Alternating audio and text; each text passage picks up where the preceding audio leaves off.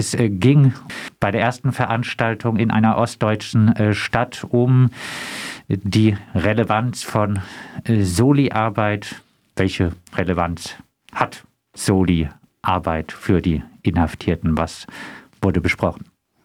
Ja, die Solidaritätsarbeit und Strukturen außerhalb von Gefängnissen sind für die Inhaftierten aus meiner Sicht für, von existenzieller Bedeutung. Und in dieser Veranstaltung in der ostdeutschen Stadt, da kamen ungefähr 30 Menschen jüngeren Alters, und äh, wir saßen zweieinhalb Stunden in einem Raum zusammen. Ich habe ein bisschen einführend über meine Inhaftierung und die Zeit dort im Gefängnis erzählt. Ich wollte allerdings nicht in die Rolle geraten, in Anführungsstrichen des Opas, der von äh, uralten Zeiten berichtet, sondern ich finde, wenn Gefangene dann auftreten, macht es auch immer Sinn und es ist auch ganz wichtig, dass sie ressourcenorientiert, gegenwarts- und zukunftsbezogen sprechen. Das heißt, was können Menschen, die im Publikum sitzen, nicht nur an Informationen über den Gefängnisalltag mitnehmen, sondern was können sie insbesondere dann, wenn sie ja selbst in Soli-Strukturen aktiv sind und Inhaftierte unterstützen, was können sie mitnehmen für ihre eigene Arbeit? Und unter diesem Gesichtspunkt habe ich dann darüber gesprochen, dass die Briefwechsel, die auch wenn sie von Gefängnissen oder Staatsanwaltschaften oder Gerichten überwacht werden, den Inhaftierten ganz viel Kraft und, und Energie geben. So überwachte Briefwechsel sind auch immer natürlich mit Vorsicht äh, zu genießen, denn der Staat hat die Möglichkeit, die Briefe auch eben zu kopieren, anzuhalten, auch nicht weiterzuleiten. Das heißt, es ist auch immer ein sehr prekäres Verhältnis. Aber ohne diese Briefe würde den Gefangenen ein ganz wichtiges Mittel der Kommunikation fehlen, insbesondere dann, wenn diese Inhaftierten, was ja im Zusammenhang mit 129, 129a und b oft vorkommt, in Isolationshaft sitzen. Da ist dann lediglich die Anwältin oder der Anwalt als Kommunikationspartnerin oder Partner da, sodass die Briefe da ganz viel kompensieren müssen. Es gibt da natürlich noch die Möglichkeit der Besuche, auf die ich da verwiesen habe. Es gibt auch die Möglichkeit, dass Inhaftierte sich natürlich durch Grußworte zu Wort melden. Ich finde ganz wichtig, dass beide Seiten immer in einem engen Austausch sind und dass auch die Soli-Strukturen draußen, die ja oft auch unter sehr prekären Bedingungen äh, ihre Arbeit verrichten, auch sich untereinander vernetzen und sich auch gegenseitig Halt geben. Denn das wurde in dieser Veranstaltung, aber dann auch in der Veranstaltung, über die wir nachher reden, nämlich die in Berlin stattgefunden hat. Es ist für die Menschen draußen auch immer eine große emotionale, ja, wie man heute so sagt, Herausforderung, aber auch natürlich Belastung, die die eigenen seelischen und auch manchmal auch körperlichen Grenzen äh, austestet. Heißt aber, das ist wirklich eine Ermunterung an äh, Menschen außerhalb des äh, Knastes, dass äh, diese Briefe in den Knast, dass sie wirklich weiterhelfen, dass sie äh, den Inhaftierten was bringen, dass sie aufmuntern, irgendwie so eine Verbindung schaffen. Genau, dass sie eine Verbindung schaffen, also das Netz der Solidarität, das Netz der Solidarität knüpfen, wie es auch so schön heißt. Und das funktioniert dann halt eben vom Gefängnis nach draußen überwiegend über Briefe. Es gibt Haftanstalten, in denen sind äh, auch schon Telefone in den Hafträumen montiert oder ansonsten eben auf den Fluren. Das heißt, man hat dann noch die Möglichkeit zu telefonieren. Allerdings sind die Telefonate in der Regel zeitlich sehr eng begrenzt. Und Besuche sind auch zeitlich äh, sehr eng. Das heißt, da sprechen wir von manchmal nur 30 Minuten, je nach Haftanstalt, oder 60 Minuten pro Besuch, sodass dann vieles bei den Briefen hängen bleibt. Und ein weiterer Punkt, der dann auch in Berlin wiederum zur Sprache kam, worüber wir gleich sprechen, ist dieser Punkt, was können Inhaftierte im Gefängnis tun, zumal wenn sie aus dem politischen linken Spektrum kommen, um eigentlich auch dann die Haftzeit halbwegs stabil zu überleben. Ja, was können sie tun? Ja, sie können eben in Austausch mit anderen sein. Sich völlig auf sich selbst zurückzuziehen, ist äh, auch eine Strategie wird auch immer wieder mal berichtet über soziale, aber auch politische Gefangene, die dann gar keine großen Außenkontakte mehr pflegen. Aber nach meiner Erfahrung, wenn man dann wirklich nur noch so in diesem, in diesem kleinen, ja engen Raum von manchmal im Strafhaft nur acht Quadratmeter lebt, äh, über Monate, über Jahre, ohne diesen Austausch mit draußen und nur passiv auch vielleicht noch Zeitungen oder Fernsehen konsumiert, geht, denke ich, ein ganz großes Stück Leben, Lebensqualität und Lebensvielfarbigkeit einfach verloren. Und das dann nach der Inhaftierung wieder aufzuholen, denke ich, wird, würde ganz schwierig. Genau, nach zweieinhalb Stunden war die Veranstaltung dann in der ostdeutschen Stadt zu Ende. Wir sind dann noch bis Mitternacht zusammengestanden in so einem kleinen Grüppchen, haben uns ausgetauscht und es war einfach eine aus meiner Sicht sehr gelungene Veranstaltung.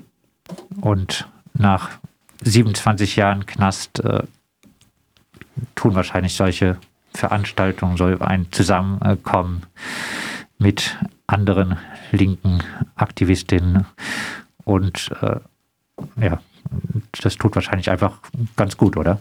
Es tut total gut, ganz am Anfang. Es war ja meine allererste Veranstaltung in dieser ostdeutschen Stadt. Ist es natürlich ein Stück weit Verunsicherung und Unsicherheit, wenn dann plötzlich äh, da 30 oder 40 Augenpaare auf einen gerichtet sind.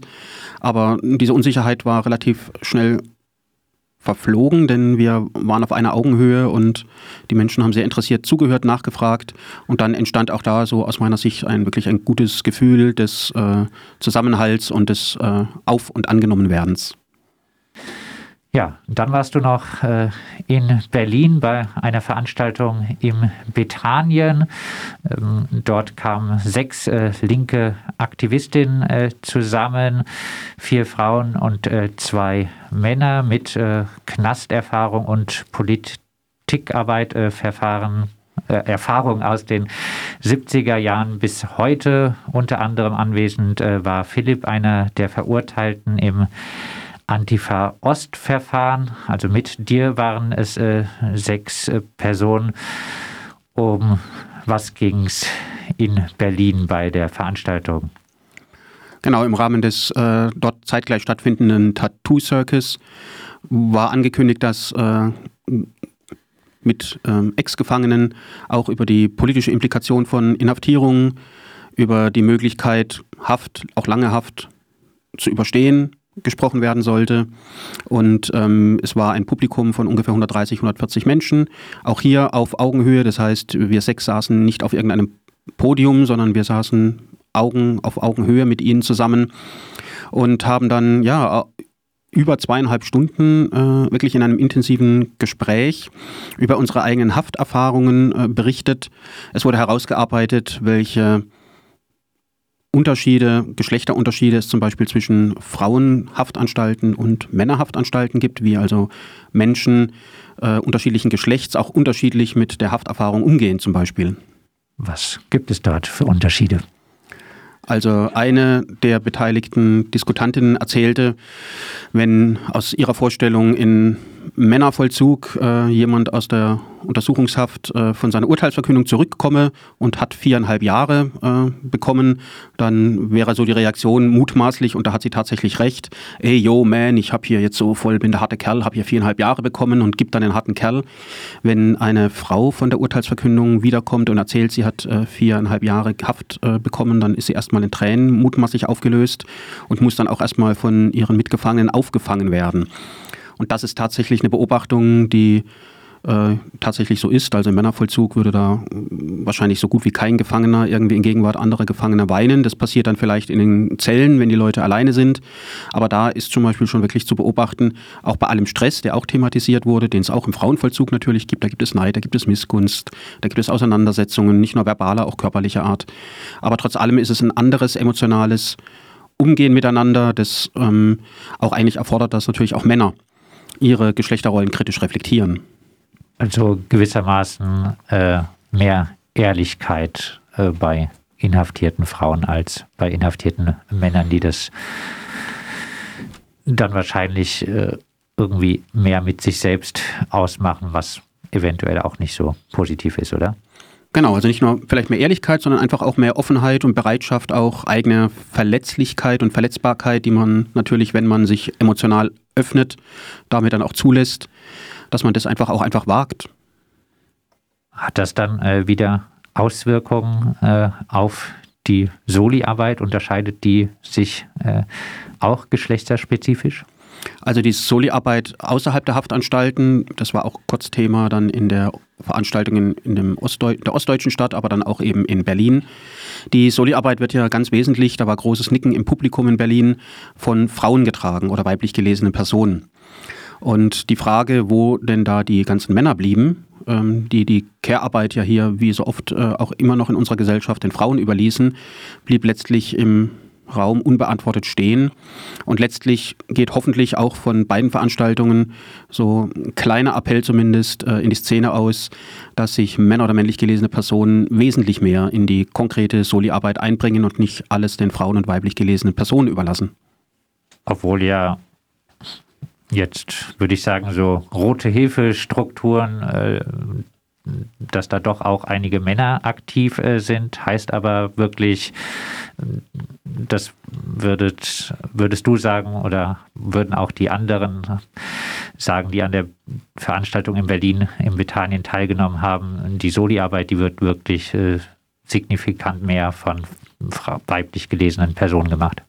Genau, also meine eigene Erfahrung ist selbstverständlich nicht repräsentativ, aber wenn ich jetzt die letzten 27 Jahre anschaue, die meisten und intensivsten Kontakte und auch am kontinuierlichsten waren oder gingen von Frauen oder weiblich gelesenen Personen aus. Und als wir das dann in der Veranstaltung in Bethanien thematisierten, kam also wirklich ganz spontan und ohne großes Nachdenken ein äh, wirklich durchs ganze Publikum gehendes, äh, zustimmendes Nicken zu dieser These. Also so scheint es offenbar dann auch Menschen draußen zu gehen, die halt eben dort auch aktiv sind in entsprechenden Zusammenhängen. Ich hatte es gesagt, äh, teilgenommen hat auch äh, Philipp, äh, einer der Verurteilten äh, im Antifa-Ostverfahren. Wie blickt denn diese äh, Szene, die jetzt so konfrontiert ist in der Aktualität mit Knast, auf dieses Thema? Also zu den eigenen konkret zuordnenbaren Beiträgen, da möchte ich an dieser Stelle noch nichts sagen. Da sind wir noch im Abstimmungsprozess. Es soll auch noch eine Broschüre äh, zu der Veranstaltung in Bethanien geben. Da gibt es auch noch einen Abstimmungsprozess, in welcher Art und Weise dann die einzelnen Beiträge, die äh, nicht aufgezeichnet, aber also nicht äh, akustisch aufgezeichnet, aber mitgeschrieben wurden, veröffentlicht werden. Prinzipiell äh, muss man sagen, dass äh, die Besorgnis oder die Erwartung besteht, dass in den nächsten Wochen, Monaten und Jahren die Repression und der Repressionsdruck und damit auch die Zahl der Inhaftierten weiter zunehmen wird. Ich meine, äh, es wird ja bundesweit ähm, im Zusammenhang mit dem ähm, Verfahren in Ungarn, Budapest, ja bundesweit ja auch offenbar ja auf großen Plakatwänden geworben, wie in den 70ern, also Steckbrieffahndungen, wie wir sie aus den 70er und 80ern äh, in schlechtester Manier kennen. Und äh, es sollte nochmal ein Appell ausgehen, dass die Soli-Strukturen sich verfestigen, dass die sich auch ganz wichtig untereinander vernetzen, einfach damit die Menschen draußen, die dann halt eben diese Soli-Strukturen tragen, auch sich untereinander einfach Kraft geben können, damit sie einfach auch immer im Austausch sind und da nicht äh, unnötig angesichts der prekären Soli-Strukturen, die ja auch tatsächlich oft prekär sind, finanziell, aber auch personell, dass da also nicht unnötigerweise dann irgendwelche Sachen äh, verpuffen, sondern dass halt eben die Menschen draußen sich genauso vernetzen wie die in den Gefängnissen. Ja, dann äh, vielleicht äh, abschließend noch die Frage, was äh, wurde bei dieser Veranstaltung, äh, was wurden da so für Zukunftsperspektiven äh, diskutiert? wie können die Erfahrungen der linken Aktivistinnen, die teilweise auch mit langer Haft konfrontiert waren, für